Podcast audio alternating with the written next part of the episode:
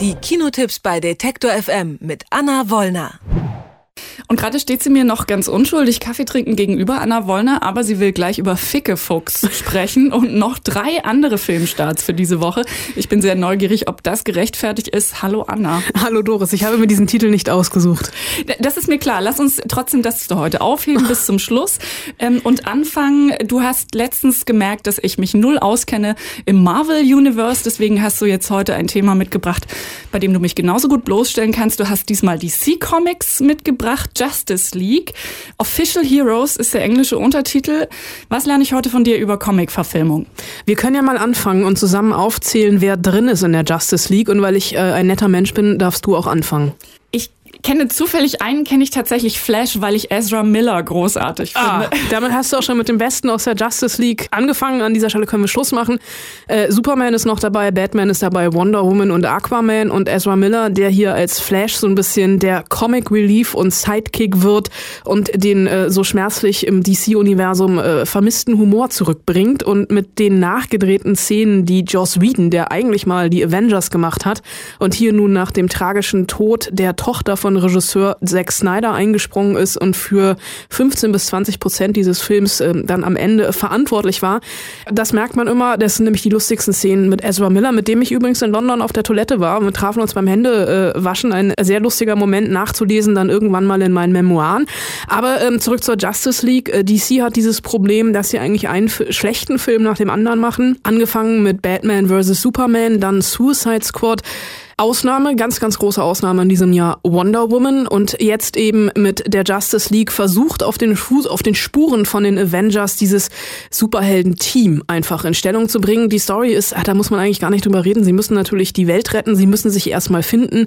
Bruce Wayne beziehungsweise Ben Affleck beziehungsweise Batman führt diese Justice League an, weil Superman ist im letzten Film ja leider draufgegangen nach diesem ikonografischen Martha-Moment zwischen den beiden. Ja, und hier, der Film ist das, was er ist. Er ist nicht so schlecht wie Batman vs. Superman, das muss man ihm zugutehalten. Wenn man allerdings Batman vs. Superman gesehen hat, weiß man auch, was das im Umkehrschluss bedeutet, wie gut der am Ende dann ist, nämlich auch nicht wirklich gut. Also Wonder Woman tatsächlich der herausstechende Film, für mich auch die herausstechende Superheldin. Und äh, man merkt halt auch schon, die Kostüme von den Amazonen sind anders als bei Wonder Woman. Es ist hier wieder dieser sexualisierte Zack Snyder Blick auf die Frauen, was mich total genervt hat.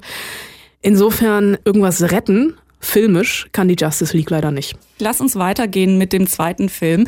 The Big Sick, wenn ich es richtig verstanden habe, ist es äh, was fürs Herz und trotzdem mit gesellschaftlicher Relevanz und auch noch Humor. Genau, äh, das ist äh, der Film, der für mich in diesem Jahr ein bisschen die romantische Liebeskomödie oder das Genre der romantischen Liebeskomödie rettet. Denn der pakistanischstämmige Comedian Kumail Nanjani erzählt hier die Kennenlerngeschichte mit seiner Frau Emily.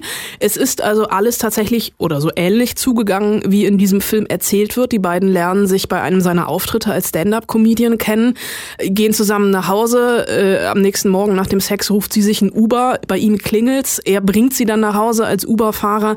Und das ist der Beginn einer wunderbaren Liebesgeschichte. Wären da nicht seine Eltern, die eigentlich versuchen, ihn mit einer pakistanischstämmigen jungen Frau zu verkuppeln, jede Woche eine andere. Also diese klassisch arrangierte Ehe, dargestellt hier im Film, die Familie sitzt beim Essen und zufällig bei jedem Abendessen klingelt es an der Tür und durch großen Zufall kommt eine äh, Single-Frau vorbei, um äh, Hof zu halten.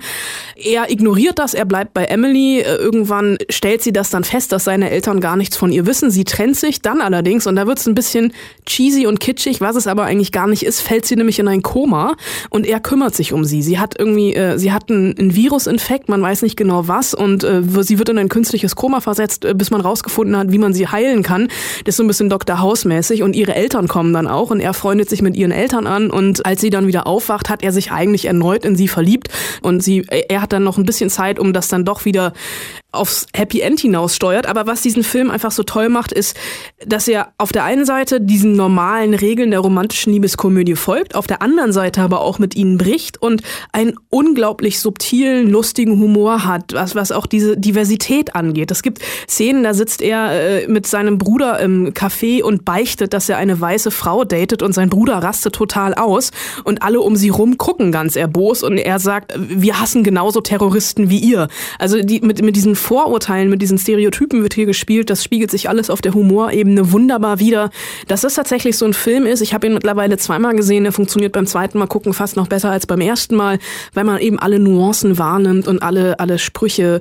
Und es ist ein Film, der mir in diesem Jahr ein bisschen den Glauben an die Liebe zurückgegeben hat. Dann bin ich sehr gespannt auf äh, die nächste Variante. Happy Death Day. Das ist quasi und täglich Murmeltier mit Horror. Und jetzt bin ich mir fast sicher, dass ich weiß, was du gleich sagen wirst. Was denn? Dass der nicht so gut ist.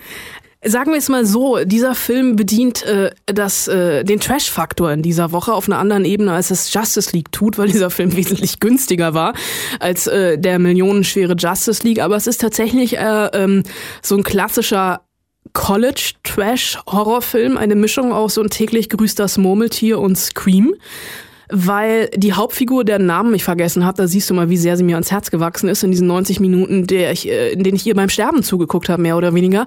Die wacht am Morgen ihres Geburtstags auf, äh, auch wieder bei einem One-Night-Stand. Das scheint sich hier als roter Faden durch die Kinothemen in dieser Woche zu ziehen und hat eigentlich überhaupt keinen Bock auf ihren Geburtstag und navigiert sich da so durch und stirbt am Ende des Tages um am nächsten Morgen wieder aufzuwachen in genau der gleichen Situation. Denn es ist eben, sie ist gefangen in einer Zeitschleife an eben ihrem Happy Death Day, wie es dann äh, im Filmtitel ja auch schon heißt. Und wir sehen ihr dann gefühlt 60 Mal dabei zu, wie sie versucht rauszufinden, wer sie denn umbringt. Ob es ein meuchelnder Serienmörder ist, der auf dem Campus unterwegs ist oder auch einfach nur eine neidische Kommilitonin oder wer auch immer. Und äh, das ist vorhersehbar lustig. Also es hat halt wirklich diesen Trash-Faktor, dass man irgendwann total genervt ist, weil man die gleichen Szenen zum gefühlt hundertsten Mal sieht und das dann auch so im Schnelldurchlauf erzählt wird. Aber ein ganz kleines bisschen bin ich auf diesen Film abgegangen. Ich habe ihn kurz vor Halloween gesehen und es gibt dann halt auch noch diese Babymaske, mit der dann alle über den Campus rennen. In dieser Sparte funktioniert es, wenn man auf College-Horror-Trash-Filme steht. Dann haben wir jetzt Zeit noch für den vierten Film in dieser Woche, den du ausgesucht hast, aus Gründen wahrscheinlich. Und ich bin sehr gespannt darauf, die zu hören. Von und mit Jan-Hendrik Stahlberg, Fickefuchs. Jan-Henrik Schallberg, äh, unter anderem bekannt äh, aus diversen TV-Filmen in erster Linie und äh, Mucksmäuschen still. Auch schon ganz schön lange her. Und Fickefuchs könnte, also ich setze es hier bewusst in Anführungsstrichen, in Anführungsstriche könnte der Film der Stunde sein, denn in Fickefuchs geht es um den Mann an sich. Und wir lernen hier sehr viel über den Mann an sich und über sein äh, Trieb- bzw. schwanzgesteuertes Wesen.